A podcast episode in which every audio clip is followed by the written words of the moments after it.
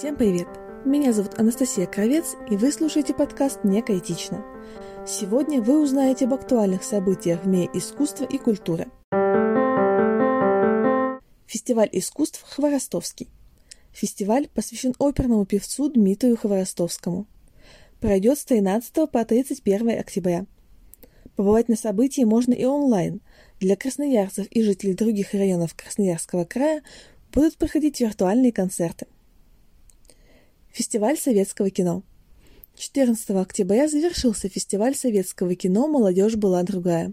Перед показом фильмов гостей ждали интерактивные лекции. Показы были бесплатны. Вечер джазовой музыки. Анна Грушевская и театр Бенд выступили с живой музыкой. Только джаз, уютный вечер и вы. Танцевальное шоу «История искусственного танца». Шоу-перформанс «История искусственного танца» основан на связи искусственного интеллекта и процесса создания музыкального шедевра. Донецкий театр кукол в Красноярске. С 10 по 22 октября красноярцы могут видеть постановки театра кукол «Калинка-малинка» и «Вторая смерть Жанны Дарк». С вами был подкаст «Некоэтично» и Анастасия Кровец.